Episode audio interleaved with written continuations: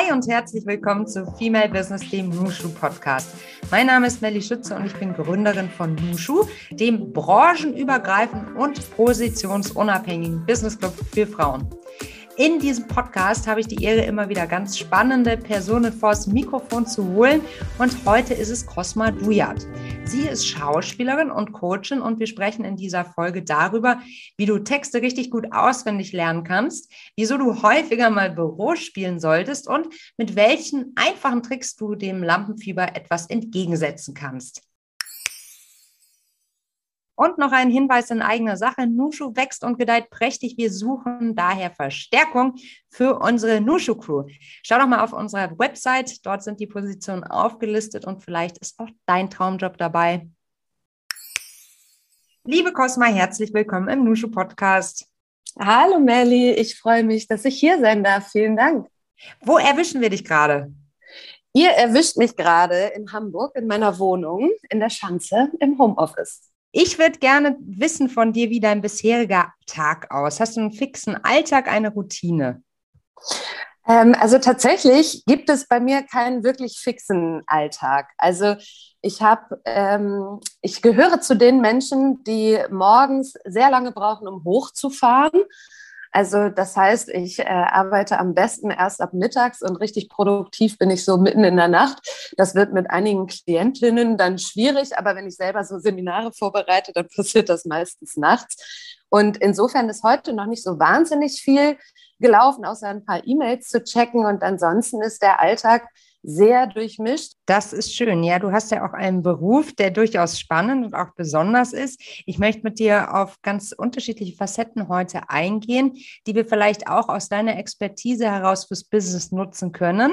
Du mhm. machst ja auch Business Coaching, also der Transfer ist durchaus da und auch die Ansätze, aber ich würde jetzt gerne einmal vorne starten. Ich habe ein Interview von dir gelesen, da sagst du, dass dich Ivana Chubuk, habe ich das richtig ausgesprochen? Ivana Chabak, ja. Mhm. eine Schauspieltrainerin aus den USA, der gut da steht, USA, inspiriert hat, die sehr psychologisch arbeitet. Da geht es um einen Übungsansatz, bei dem du als Schauspielerin echte Angst empfinden kannst. Und das fand ich total spannend. Wie funktioniert das und wie setzt du das vielleicht auch im Coaching ein? Ja, also das Spannende an der Methode ist, also die Ivana Chabak hat so ein ähm, Buch geschrieben und ein Zwölf-Schritt-Programm entwickelt, wie man eben menschliche ähm, Empfindungen und ähm, also alles, was, was eine Rolle dann in dem Fall hergibt, äh, so echt wie möglich gestalten kann. Und jetzt sprichst du das Tool der echten Angst an. Ähm, da geht es, es geht ganz häufig in der Schauspielerei darum, das mit, mit Situationen aus deinem echten Leben zu verknüpfen. Ähm, um das dann sozusagen, dass es nach außen hin echt aussieht. Ne? Also die SchauspielerInnen denken dann in der Sekunde an etwas anderes. Ähm, aber nach außen sieht es so aus wie jemand, der sich mit dem Kommissar, der Kommissarin streitet. Äh, und in, in, ja, im Kopf passiert dann ein Streit mit der eigenen Mutter beispielsweise. So, und dieses Tool der Angst funktioniert eben auch, dass man sich bestimmte Situationen vorstellt. Äh, und das ist ja auch manchmal das Absurde bei SchauspielerInnen, dass ähm, wir ja auch Gefühle hervorrufen in uns, die gar nicht mal so angenehm sind, um sie dann auf die Leinwand zu transportieren sozusagen. Ähm, und das Spannende daran ist halt einfach, dass ich ge gedacht habe oder auch gemerkt habe, das funktioniert ja. Ne? Es funktioniert für SchauspielerInnen. Und wenn das so rum funktioniert, dann muss es doch genauso gut auch andersrum funktionieren, dass wenn ähm, ich in echt eine Angst empfinde, dass ich quasi ein Substitut oder eine Situation finde, die sich anders anfühlt, um dieses Gefühl der Angst zu verändern. Ich hoffe, du kannst mir folgen. Bisher ja. Kannst du es noch einmal ein bisschen konkreter machen? Also es ist super spannend, was du erzählst. Geht es darum, das Gefühl zu überlagern? Ähm, also es geht um ein Substitut, sprich um einen Stellvertreter oder eine Stellvertreterin, mhm. ähm, dass ich quasi an eine Situation oder an eine Person denke ähm, und die im Hinterkopf mitlaufen lasse. Ähm, und dadurch ändert sich mein Gefühl. Also das kennen wir auch aus der Verhaltenstherapie, ne? dass man äh, zum Beispiel auf Ressourcen zurückgreift. Ne? Wann hast du dich mal anders gefühlt? So ähm, und das dann sozusagen mit ins Hier und Jetzt zu nehmen. Und äh, genau das ist das gleiche Prinzip, dass ich Situationen schaffe, wo ich mich anders gefühlt habe oder die ich vielleicht auch an anderen erlebt habe, die sich anders fühlen und anders verhalten, was die wohl machen. Also das ist so ein bisschen ähm, ja von anderen abnehmen und das sozusagen für sich selbst einbauen und verwenden. Und das Spannende daran ist, dass das auf den gesamten äh, Körper, also nicht nur auf den Geist einwirkt, sondern auch auf den Körper. Ne? Die Atmung verändert sich, das ganze Herz-Kreislauf-System verändert sich. Ist total spannend. Das ist höchst spannend. Wenn wir jetzt zum Beispiel sprechen über das Thema Bühnenangst. Ich weiß, dass ähm, die eine oder andere unserer Zuhörer immer Muffensausen bekommt, wenn sie zum Beispiel eine Präsentation halten soll, was ja eigentlich eine wunderbare Chance auch sein kann. Ne? Aber mhm. dann gegen die eigene Angst anzukämpfen, auf der Bühne zu versagen. Wobei Bühne natürlich jetzt ähm, im schauspielerischen Sinne wahrscheinlich wirklich eine Bühne ist, bei uns im Business ja aber auch naja, vielleicht einfach nur der Konfi ist oder die große Gruppe oder das große Meeting. Ne? Ähm, mhm. Ähm, wie würden wir dann vorgehen? Also wie wäre dann der Trainingsansatz, wenn, wir, wenn, wenn ich für mich identifiziert habe, ich komme zu dir und sage, Cosma, folgende Situation, ich habe da eigentlich inhaltlich total Bock drauf, aber ich stehe mir selbst im Weg, ich habe Bühnenangst. Mhm. Also ich würde wahrscheinlich verschiedene Dinge mit dir ausprobieren. Und wenn wir diesen Ansatz nehmen würden, von dem ich gerade gesprochen habe, mhm. dann wäre es tatsächlich so, dass man die Personen, die anwesend sind, ähm, eben auch mit einem Substitut versetzt. Sprich, wenn da ähm, meine MitarbeiterInnen sitzen oder Vorgesetzte oder so, dann ähm, baue ich mir Personen, die die mir wohlgesonnen sind. Ja, ich äh, stelle mir also vor, da sitzt meine beste Freundin beispielsweise. Ähm, und ich habe das mal in einem Unternehmen gemacht, da gab es, äh, da, das ist ein Modelabel ähm, und die Designer und Designerinnen, die mussten ihre neue Kollektion präsentieren vor der Kamera. Und das fanden die ganz furchtbar, weil die sind ja ähm, ähm, Designer, und Designerinnen, ja, genau. um, weil, weil, sie keine Lust haben, vor irgendeiner Kamera zu sprechen. So. Ja. Ähm, und mit denen habe ich gearbeitet und da haben wir auch immer die, die Kamera, quasi in die sie gesprochen haben, mit etwas übersetzt, was, was denen ein gutes Gefühl gibt ja, und dass sie quasi nicht die Kamera sehen oder das ganze Kamerateam dahinter, weil das ist dann ja auch manchmal beängstigend, sondern ähm, wir haben das quasi geübt und dann ging es darum zu sagen, okay, und jetzt ähm, sprichst du das vor ja, deiner besten Freundin beispielsweise und erzählst der, warum diese Hose jetzt die heftigste Hose des Planetens ist. Und ähm, wenn man das ein bisschen übt und dieses Bild für sich baut, ähm, kann das dazu führen, dass man eben sehr viel freier spricht, sehr viel offener und eben diese Angst weggeht. Es gibt aber auch noch ein paar andere Tools, je nachdem, wie, wie stark die Angst ist. Sehr stark. Was kann ich noch machen? Dann würde ich auf jeden Fall vorher ähm, und tatsächlich weit vorher anfangen, mit Atemübungen zu trainieren, weil auch über den Atem können wir auf unser Herz-Kreislauf System einwirken. Und ein entspannter Körper kann keine Angst empfinden. Ja, und wenn ich meinen Körper in eine Entspannung bringe, zum Beispiel durch bewusstes Atmen, dann ähm, geht auch die Angst weg. Und wenn ich das vorher geübt habe und nicht nur die fünf Minuten bevor die Präsentation jetzt gleich beginnt, sondern wirklich ähm, über einen längeren Zeitraum, und dann kann ich mich auch sehr schnell in diesen Zustand versetzen. Dann braucht es nämlich nur noch fünf Minuten, um mich einmal kurz runter zu atmen, sage ich mal. Ähm, und genauso kann ich dann auch in einer Präsentation einmal ganz kurz aussteigen, tief durchatmen, ohne dass es jemand mitbekommt, je geübter ich da drin bin. Also Atmung ist, ist super, auf die Atmung einzuwirken. Also das mit der Atmung hat man ja in ganz unterschiedlichen Bereichen immer wieder und eigentlich ist es ja auch total logisch. Aber ich glaube, ich scheitere auch immer an dieser Langfristigkeit, ehrlich gesagt. Weil sowas fällt mir dann immer nur kurz davor wieder ein, so, ach ja, atmen. Dann versuche mm. ich in den Bauch zu atmen und all die Sachen, die man dann mal gelesen hat. Aber mm. ehrlich gesagt, ist es gar nicht so einfach, richtig zu atmen. Ne? Also da ja. gibt es ja auch äh, ganz viele Hinweise zu, wie was gut ist, was schlecht ist, ähm, bevor man dann selbst, äh, also ich weiß nicht, bei mir ist es dann, wenn ich mich zu sehr auf meinen Atem konzentriere, dann werde ich atemlos, komischerweise. Mm. Weil ich, mhm. weißt du, was ich meine? Ja, ja. Geht es mehreren ja. Menschen so? Ja, total. Also, weil das ist genau das, was ich meinte mit, es braucht ein bisschen Übung. Ne?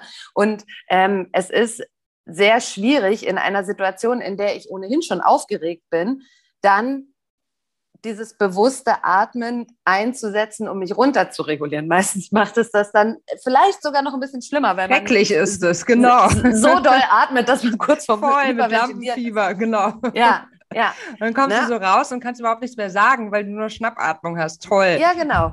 Ja, genau. Und ähm, was man sich auf jeden Fall merken kann, ist, dass man länger ausatmet als einatmet. Also das sozusagen ist erstmal zumindest kurzfristig das Ziel. Ein bisschen länger auszuatmen als einzuatmen.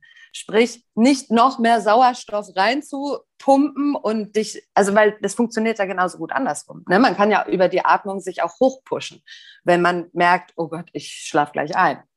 Dann kann ich genauso gut meinen Körper mit Sauerstoff fluten und bin wieder wacher. Und wenn ich mir merke, okay, ich muss äh, ein bisschen mehr ausatmen als einatmen, das ist schon mal so das eine. Ähm, und was ich halt auch immer sage, du kannst ja zum Beispiel ähm, eine Atemverengung schaffen, indem du zum Beispiel ein Nasenloch zuhältst. Hm. Na, also dass du dadurch auch weniger Sauerstoff einatmest oder ähm, als wenn du jetzt einfach mit einer freien Nase atmest. Genauso kannst du auch deinen Zeigefinger auf die Lippen legen und ähm, ein, auf ein F zum Beispiel ausatmen. Das würde auch den Atem verlangsamen. Also mhm. alles, was den Atem verlangsamt, ist gut bei Aufregung.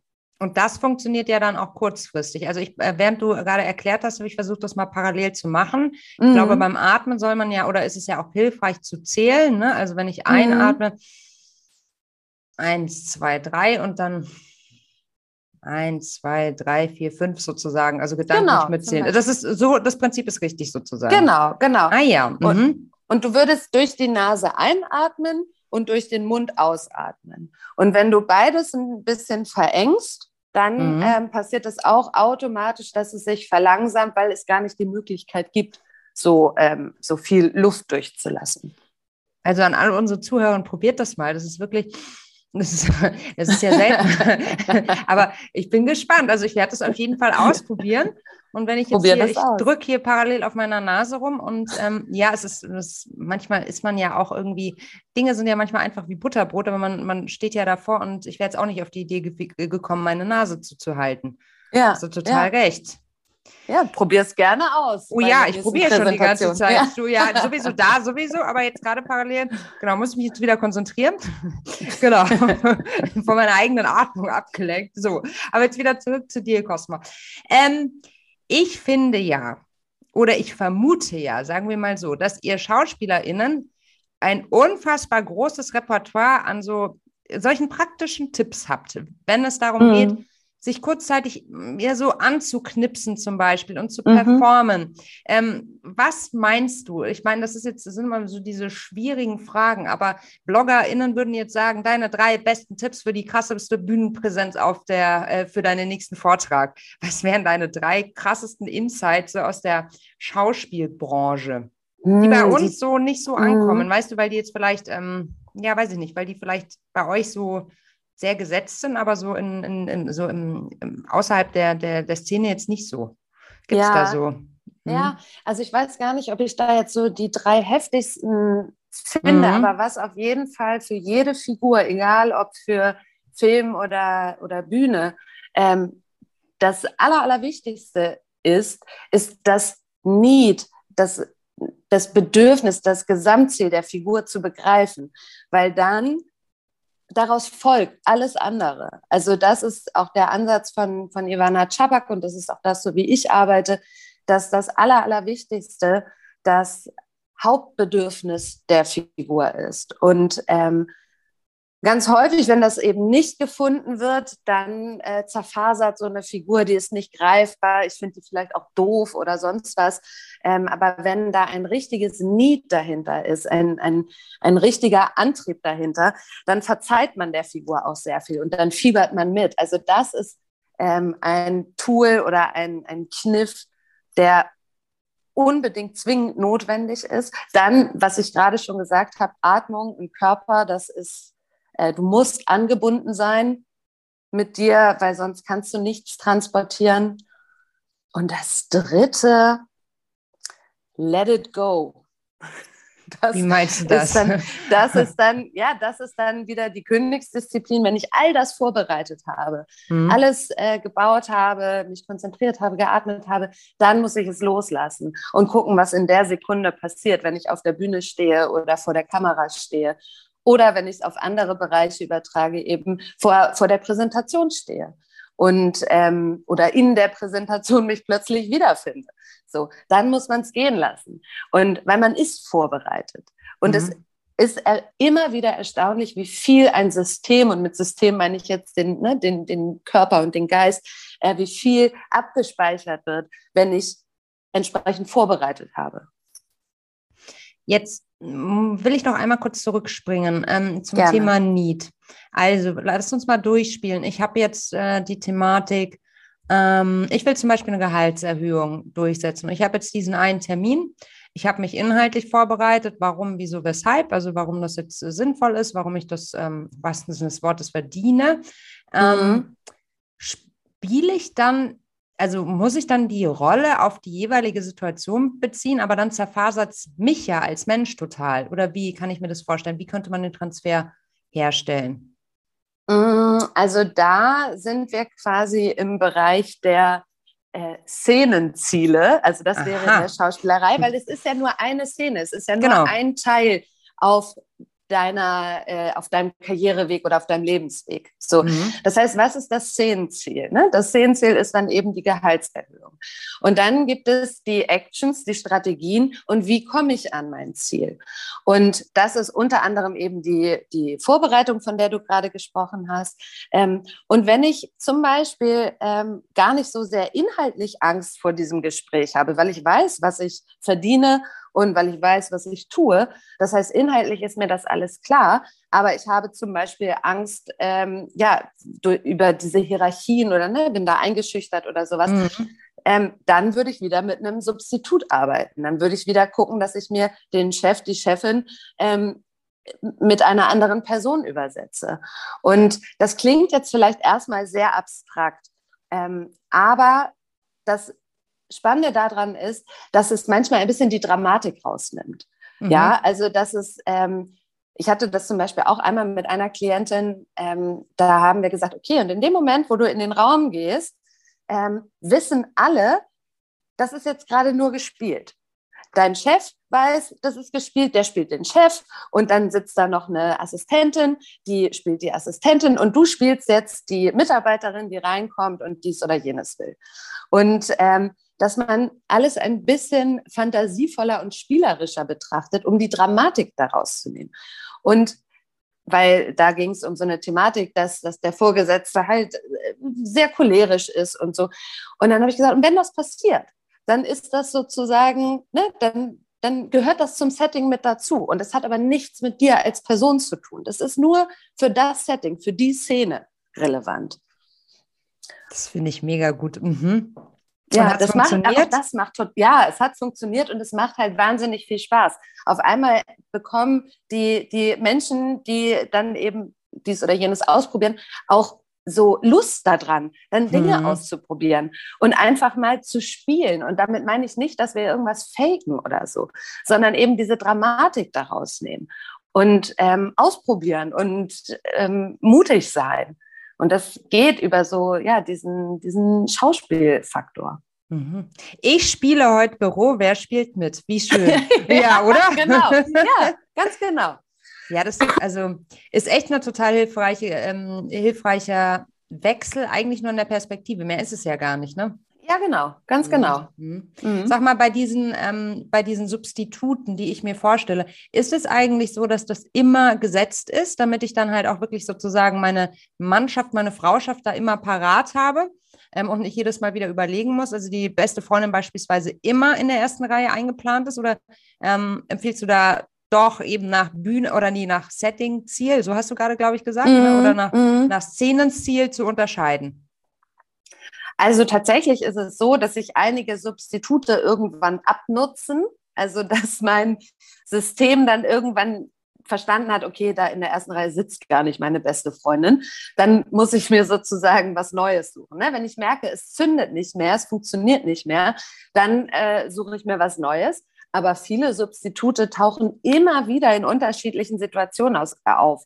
Und die sind dann, also je, je mehr man mit Substituten arbeitet, umso äh, leichter abrufbar sind die auch. Ne? Das heißt, wenn ich jetzt zum Beispiel ähm, etwas brauche, was mich eher ähm, ja, was mich ein bisschen anstachelt, kann ich mir auch irgendeine Person aus meinem Leben suchen, wo ich denke, okay, die muss jetzt mal das von mir hören, dass ich jetzt hier mal hart durchgreife beispielsweise. Mhm. Ne? Mhm. Und dann ähm, übertrage ich das quasi auf die Bühne, kann da etwas, natürlich mit einem anderen Text, aber von der Emotionalität her kann ich da etwas aussprechen und austragen, was ich im echten Leben so vielleicht noch nicht hinbekommen habe, aber auf, in dieser Situation bringt es mich in die richtige Emotionalität und ähm, in das, ja, wie gesagt, ob das was Entschlossenes sein muss, ähm, also je nach ähm, ja, je, je nachdem, je nach was anliegt. Ziel, ne? Genau, ja, okay, ganz genau. Okay.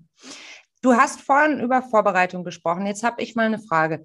Ich habe immer das Gefühl, dass mich eine sehr intensive Vorbereitung noch viel nervöser macht. Kann das sein oder bilde ich mir das ein? Also erstmal würde ich dir natürlich niemals dein Gefühl absprechen und denke mir, natürlich kann das sein. Mhm. Ähm, aber bei mir taucht sofort die Frage auf, das ist ja spannend. Also ich finde es spannend, dass dich das nervöser macht. Ähm, jetzt würde ich am liebsten zurückfragen, warum dich das wohl nervöser macht. Was glaubst du? Äh, also ich habe für mich auch äh, versucht zu reflektieren und erstaunlicherweise liegt es daran, dass ich dann das Gefühl habe, Sachen zu vergessen. Dabei weiß mein Gegenüber ja überhaupt nicht, was ich sagen will. Das ist mhm. mir schon klar. Aber ich habe das Gefühl, wenn ich äh, sozusagen eher spontan reinspringe, was mhm. natürlich nicht immer sinnvoll ist, ne? aber dass ich dann eher bei mir bin ähm, anstelle eines Vortrages, wo ich eben den ich sozusagen so doll verinnerlicht habe. Ich meine, in Teilen lernt man sowas ja auch zumindest in Bullet Points auswendig, ne? Mhm. Dass ich eher da das Gefühl habe, dass ich ähm, eben was übersehen könnte und dann darüber stolpere, dass ich das Gefühl habe, auch ne, Mensch, den Satz hast du jetzt aber falsch gesagt, das hast du dir anders vorgenommen.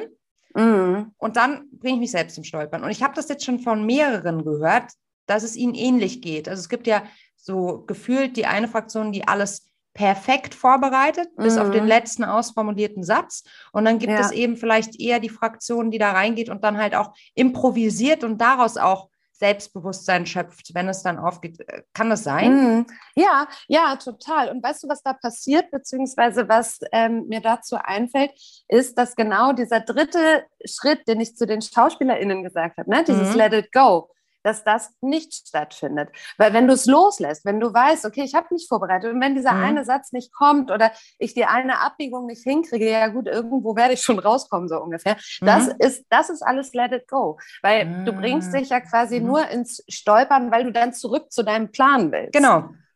Ne? Und wenn du und das aber komisch. gehen lässt, genau, ja. genau. Mhm. Aber wenn du das gehen lässt und das gut, das war, war, das war die Idee, hat nicht geklappt. Ja. Okay, mal gucken, ob ich anders mhm. äh, hinkomme. Das ist dieses Let it go und in der Situation sein und da gucken, was in der Situation passiert. Mhm. Ich würde das, trotzdem mh? nicht empfehlen, äh, sich deswegen nicht mehr vorzubereiten. Nee, also, klar. Ne? Also was man sagen will, muss man schon vorbereiten, aber eben, wie gesagt, in welcher Tiefe man es vorbereitet. Ja. Ob, ich es jetzt sozusagen in Bullet Points vorbereitet, auf die Gefahr, dass ich ich sage ja jetzt super oft zum Beispiel, äh, wobei ich jetzt da auch gelesen habe, dass das eine super gute Geschichte ist, weil das dem Gegenüber auch zum Beispiel eine Denkpause verschafft oder die Möglichkeit nachzukommen, gerade wenn man schnell spricht. Also mhm. gleichzeitig hat man ja jahrelang gelernt, man soll auf keinen Fall Ä und M sagen. Ne? Das äh, mhm. würde dafür sprechen, dass man eben rhetorisch nicht fit sei. Was ja aber gerade bei komplexen Sachverhalten manchmal wirklich eine Denkpause ist und dem Gegenüber die Möglichkeit gibt, wieder mitzukommen. Ne? Ja, aber wenn richtig. man ja, aber wenn man so ein also wenn man so einen Vortrag komplett bis aufs Letzte durchformuliert und dann klingt es natürlich im Zweifel vielleicht etwas eloquenter, toller, aber die Kernpunkte sind ja auch in der Raw-Version, in der Let It Go-Version enthalten. Genau, absolut. Mhm. Und vor allem macht es auch sehr viel menschlicher, wenn mhm. zwischendurch vielleicht auch mal ein Hassblatt drin ist oder mhm. irgendwas. Mhm. Wie ist das denn eigentlich bei Schauspielprofis? Wie, in welcher Intensität müssen die sich auf so eine Rolle vorbereiten? Also die, ihr kriegt ja wahrscheinlich einen Text mhm. so, und den müsst ihr dann auswendig lernen? Gibt es da die Möglichkeit, rechts und links mal abzubiegen oder ist der 100% safe gefixt? Also meistens gibt es schon die Möglichkeit, da das ein oder andere Wort mal auszutauschen. Es gibt RegisseurInnen, die sehr darauf achten, dass es der absolute Originaltext ist. Aber so an einzelnen Worten soll es nie scheitern. Und ähm, trotzdem wäre es natürlich gut, sich äh, an den Originaltext zu halten, weil das ja auch gleichzeitig die Stichworte für die KollegInnen sind. Ne? Also das ist, das ist manchmal ein bisschen schwierig, wenn man zu frei interpretiert, dass die anderen nicht mehr wissen, okay, wo ist mein Einsatz? das ist blöd. Also einen schönen intensiven Dialog macht nicht so viel Sinn, verstehe. Genau. Okay, genau. okay. Ähm, und hast du da Tipps? Also, wie lernt ihr diese ellenlangen Texte auswendig? Das ist mir echt ein Rätsel. Das finde ich eigentlich das Faszinierendste an dem ganzen Berufsbereich. Mm, ja, also da hat tatsächlich jeder und jede eigene Techniken. Ähm, aber ich lerne immer über den Inhalt erstmal. Also, ne, sobald mir klar ist, um was es in dieser Szene geht oder im Stück und so, da ist, geht es dann auch wieder um die Szenenziele. Wenn ich das Ziel im Kopf habe, wenn ich weiß, ähm, um was es inhaltlich geht, dann folgt der Text sehr, sehr schnell. Und tatsächlich auch das ist eine Übungssache. Ne? Also mein Gehirn ist so darauf trainiert, Texte auswendig zu lernen, ich kann mir beispielsweise keine Zahlen merken. Ich bin froh, dass ich meine eigene Telefonnummer kann. Aber ansonsten mit Zahlen habe ich gar nichts am Hut. Aber äh, Texte saugt mein Gehirn sofort auf, weil es darauf trainiert ist. Also Glückwunsch. Das ist eine Fähigkeit, die hätte ich auch gerne. Aber ich habe ja auch gelesen, du hast schon in der, in der, Schule deine Leidenschaft fürs äh, Schauspiel entdeckt durch Theaterunterricht. War das mhm. schon damals so? Ich bin schon bei, bei Gedichten immer ins Stolpern gekommen, auch wenn die nur so drei, drei Zeilen hatten. Ja, nee, das hat äh, auch das hat schon sehr gut funktioniert. Das, äh, das stimmt.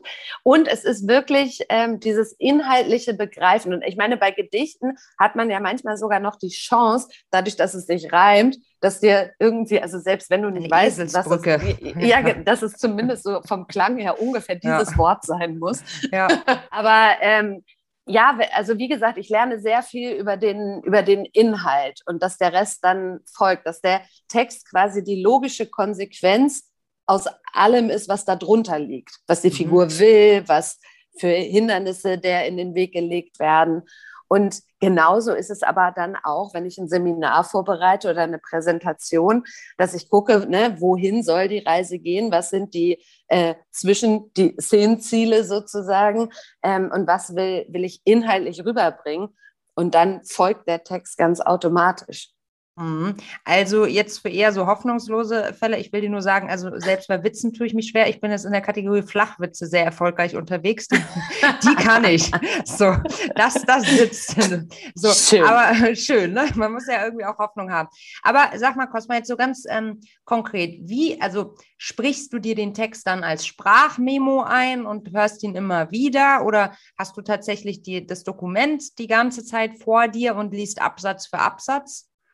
Wie macht man ähm, das am besten? Ja, also ich mache den, die ersten Schritte sind wirklich, dass ich mit dem Textbuch da sitze oder mit dem Dokument, wie du gerade sagtest, und wirklich Satz für Satz dann äh, wiederhole. Ne? Meistens sitze ich in meiner Küche, trinke Kaffee und wiederhole und rede vor mich hin und wiederhole und wiederhole. Und ähm, je nachdem, wie zügig ich Text lernen muss, spreche ich mir den auch ein.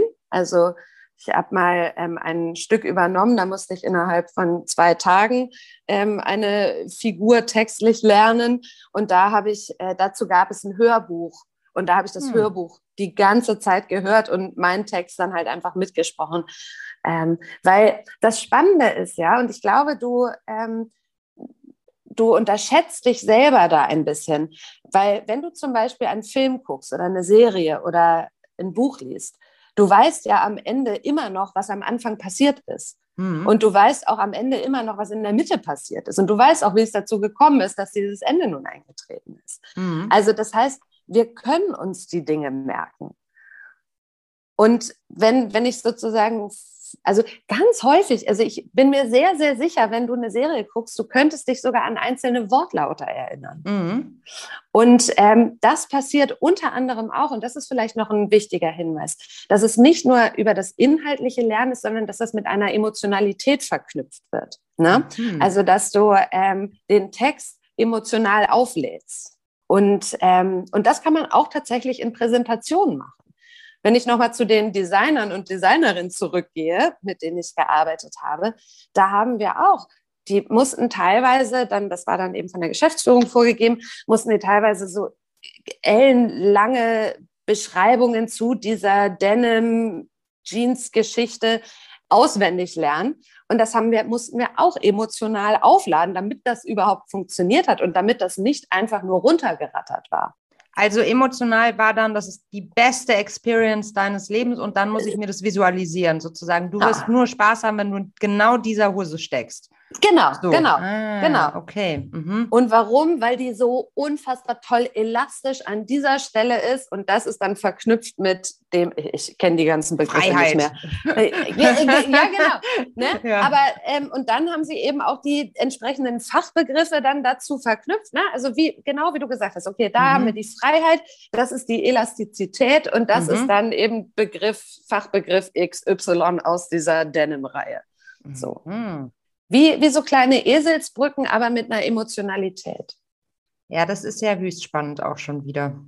Das muss ich jetzt erstmal sacken lassen, aber liebe, liebe Frauen da draußen, denen es ähnlich geht wie mir, es gibt also Hoffnung. Ähm, Auf jeden dieses, Fall. Ja, also dieses Thema Emotionalität ins Auswendiglernen mit reinzunehmen, darüber habe ich noch nie nachgedacht. Das Einzige, was sich bei mir da getan hat, bisher wahrscheinlich eher Wut aber das kann man ja dann nochmal neu überdenken. Ach ja, ähm, ich habe nochmal so eine große Frage für dich. Ähm, das Thema Sichtbarkeit ist ja in aller Munde, wenn es darum geht, ähm, dass ich Karriere machen möchte. Ähm, das sagen ja unglaublich viele Karriereratgeber und ähm, ich stehe dem Thema immer so ein bisschen ambivalent äh, gegenüber, deshalb würde mich auch deine Einschätzung da sehr interessieren. Ähm, was, wenn ich mich trotz äh, dieses Tipps und dieser, dieses Hinweises auf diese Karrierestrategie einfach nicht wohl mit Visibilität fühle? Muss hm. ich dann? Nee, ich glaube, ähm, man muss erstmal gar nichts. Aber auch da ist ein Stück weit die Frage, warum fühle ich mich damit unwohl? Und ähm, weil auch genau diese Thematik habe ich ganz häufig mit Klientinnen ähm, und sowohl mit SchauspielerInnen als auch mit ähm, das ist anderen sehr spannend. Personen. Ehrlich, es gibt, ja. es, gibt, es gibt SchauspielerInnen, die keine Lust auf Visibilität haben? Ja, ganz arg sogar. Also wenn es Ach. darum geht, um ähm, Premieren feiern, Netzwerkveranstaltungen, mhm. mit ähm, RegisseurInnen sprechen, ähm, weil das würde ja bedeuten, ne, man geht da hin und schüttelt irgendeine Hand und dann spricht man und so. Mhm. Und das mhm. finden ganz viele ganz, ganz furchtbar, weil das ist auf der Bühne oder beim Film ist es ein gesetzter Rahmen. Ne? Und ähm, alles andere ähm, fühlt sich dann vielleicht sehr privat oder persönlich an. Und auch da ist wieder ähm, die Frage, okay, was ist denn das Ziel? Und ich glaube, ganz häufig ähm, denken Menschen, sie stehen dann da privat und ein Stück weit sind wir dann ja auch privat, wenn wir uns zeigen. Aber ähm, auch da würde ich mir eine Art Rolle bauen. Und ich meine damit wirklich nicht, dass irgendwas gefaked ist, sondern dass das dann eben die, der Anteil von mir ist, der nach außen gekehrt wird, wenn ich ähm, in Kontakt mit vermeintlichen GeschäftspartnerInnen komme beispielsweise. Ne, das ist ein anderes Setting, das ist eine, ein anderer Persönlichkeitsanteil von mir, als wenn ich mit meiner besten Freundin auf der Couch sitze. Mhm. Und ähm, das ist das eine, wo ich quasi immer ansetze, dass wir gucken, okay, was sind denn das für, für Anteile, die wir nach vorne holen müssen oder wollen, damit äh, du dir das zutraust, damit du da Bock drauf hast. Und ich würde halt immer gucken, warum fühlst du dich unwohl? Also was genau ist der, der Punkt, der Grund, weil wenn wir den Grund, die Ursache verstanden haben, und das ist bei bei den Menschen sehr individuell, dann kann man ja darauf einwirken. Wenn ich mhm. einfach nur einen Ratgeber lese, wo ein vermeintliches Patentrezept für alle drinsteht, dann ähm, kann das nicht funktionieren. Weil mhm. ne, es muss wesensgemäß und situationsgemäß sein. Nur dann wird es stimmig, sonst möglicherweise glaubt man mir auch nicht, weil es ist einfach nur was draufgepacktes. Mhm. Ganz spannende Ansätze auch nochmal und äh, krasser Insight für mich, dass auch SchauspielerInnen ähm, diese Sichtbarkeit nicht unbedingt nur als positiv empfinden. Ich meine, du übersetzt es ja eigentlich gerade mit privat. Das ist ja das, was ähm, Paparazzi viele Jahre lang wahrscheinlich unmöglich gemacht haben. Mhm. Ähm, diese, diese, diese Privatheit, also dieses Recht auf Ungesehenheit. Ne? Mhm, ähm, ja. Das ist ja aber schon wieder ein bisschen was anderes, oder? Ja, ich glaube, das ist nochmal was anderes, weil da, also gerade bei Paparazzi-Thematiken, da, da geht es ja auch wirklich darum, eben nicht, also Grenzen nicht zu akzeptieren, ne? nicht Absolut. zu akzeptieren, dass, dass da jemand ähm, gerade nicht mit irgendwem in Kontakt treten möchte, sondern ähm, ich meine eher, weil zu, zum, zur Branche der Schauspielerei gehört eben auch, dass du dich vermarktest und entweder hast du ein mhm. Management, aber selbst dann bist du die Person, die hingehen muss und sagen muss, selbst wenn deine Agentin, dein Agent dich vorschlägt, bist du die Person, die hingehen muss und sagen muss, hallo, ich bin Cosma oder hallo, ich bin sowieso ähm, und musst in Kontakt treten und ähm, dich zeigen nach Premieren oder sonst was. Und das mögen ganz viele auch nicht mhm. oder haben Angst davor. Mhm. Und wie gesagt, die Paparazzi-Thematik, das ist nochmal was, was ganz anderes, sehr übergriffiges. Mhm, das ist total gruselig. Ich glaube, sind die Zeiten nicht schon ein bisschen rum? Ich glaube, es war in den 90ern so krass oder frühe 2000er oder mhm. ja, also es kommt tatsächlich kommt es nicht nur darauf an, wie, wie, ähm, wie groß dein Bekanntheitsgrad ist, sondern ähm, auch, was für Rollen du spielst. Mhm. Also es gibt Schauspieler und Schauspielerinnen, die häufiger angesprochen werden ähm, als andere, weil die Rollen zum Beispiel sehr unsympathisch sind ähm, werden, werden die in Ruhe gelassen. Das Ach, krass. Also da findet so ein Übertrag statt. Also wenn jemand Total, einen Serienmörder ja. spielt, dann, genau. dann nee, echt. Ja, wirklich wahr.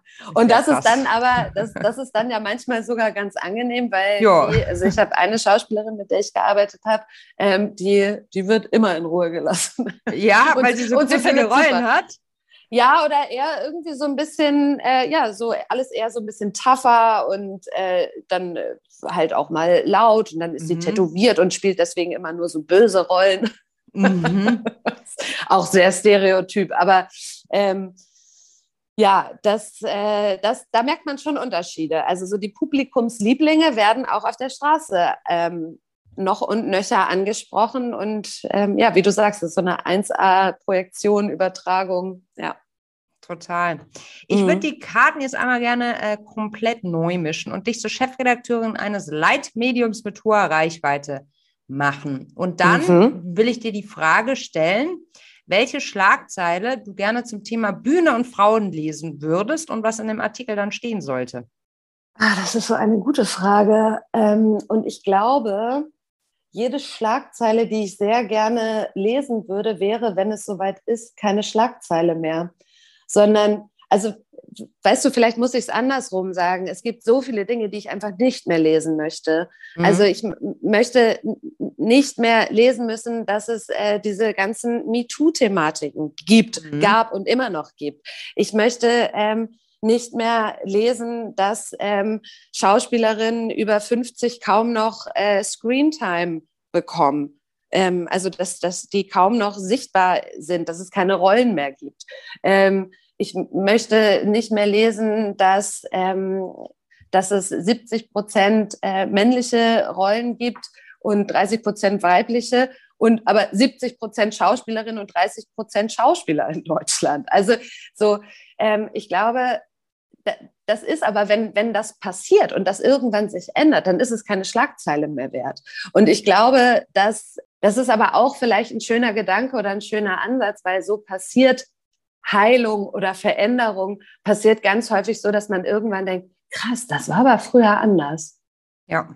Mhm. Und das, weißt du, dass es gar nicht so diesen einen Moment gibt, wo man sagt, so, und jetzt ist es so, ähm, sondern dass man irgendwann rückblickend feststellt, krass, und damals gab es sowas wie MeToo. Mhm. Mhm.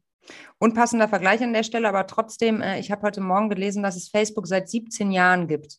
Wie viel dieses, diese, diese Plattform seitdem verändert hat. Ne? Und mhm. ähm, dann hat ein Kollege die Frage gestellt, ähm, welche App war die meistgenutzte zur WM 2006? Rate mhm. mal. Ich weiß nicht. Sag es gab es. keine Apps. Die, das iPhone ist jetzt 2007. Schau, so, so, so viel zum Thema Flachwitze. Das ist so mein Level. Aber 2007, ja, 2007 ja. ist das iPhone rausgekommen. Und genau diesen Prozess brauchen wir, so diesen schleichenden. So, das ist das, was du beschreibst, ja. oder? Genau, ja, ganz genau. Äh, genau, du äh. hast vollkommen recht. Mhm. Mhm. Sag mal, ähm, was ich überhaupt nicht verstehe, wie kann es denn sein, dass es 70 Prozent männliche Rollen gibt und 30 Prozent weibliche? Also Tja, Why? also da gibt es, ja, da gibt es auch ganz, ganz viele Debatten drüber. Ähm, dass, da, da muss sich bei den DrehbuchautorInnen äh, auch sehr viel ändern. Das ist einfach so. Es gibt ganz, ganz häufig, also schau dir einen Film an. Ich meine, es, also tatsächlich momentan verändert sich sehr viel. Also ähm, momentan verändert sich ganz viel in der Branche. Ähm, aber es ist, vielleicht stimmen die Zahlen 70, 30 auch nicht mehr 100 Prozent, nagel mich mhm. nicht drauf fest, ne? aber mhm. es ist auf jeden Fall ähm, so ungefähr das Verhältnis. Und ähm, es gibt immer ähm, den, den Helden und dann die Gefolgschaft drumherum. Ähm, es gibt immer ähm, ähm, Frauenrollen, die quasi Zuspieler für, für häufig Männer sind, also Männerrollen und äh, ja, die dann so ein, zwei Auftritte haben und, und das war's dann. Ähm, und genauso, dass Frauen über 50 fast, also teilweise das schon ab 40, einfach mhm. nicht mehr existieren. Und das, das ist spannend, weil die existieren natürlich und die, also wenn Film die Realität widerspiegeln soll, ähm, dann zeigt das, was, was wir sehen, ähm, sowohl ähm, im Fernsehen als auch auf der Bühne, zeigt definitiv nicht die Realität. Und mhm. ähm, das ist etwas, was sich Gott sei Dank gerade total ändert. Und ich glaube, also ich habe jetzt auch schon ein paar tolle neue Formate gesehen oder die jetzt gerade in der Entwicklung sind, die genau darauf eben auch achten und gucken. Also das verändert sich schon. Aber ich glaube, das braucht noch ein bisschen. Mhm. Wie ist das denn eigentlich mit der Filmförderung für öffentlich-rechtliche? Ich meine, da geht ja wahnsinnig viel Geld rein. Mhm. Ähm, gibt es da sowas wie einen Diversity Index, woran gekoppelt ist, was also was gefördert wird und was nicht? Weil ich meine, am Ende des Tages sind ja Abgaben, die wir alle zahlen. Mhm, ja, auch da gibt es gerade große Veränderungen. Also ich weiß nicht, so einen äh, richtigen Index, ähm, da würde ich mich jetzt aus dem Fenster lehnen, wenn, mhm. also es ist jetzt gefährliches Halbwissen.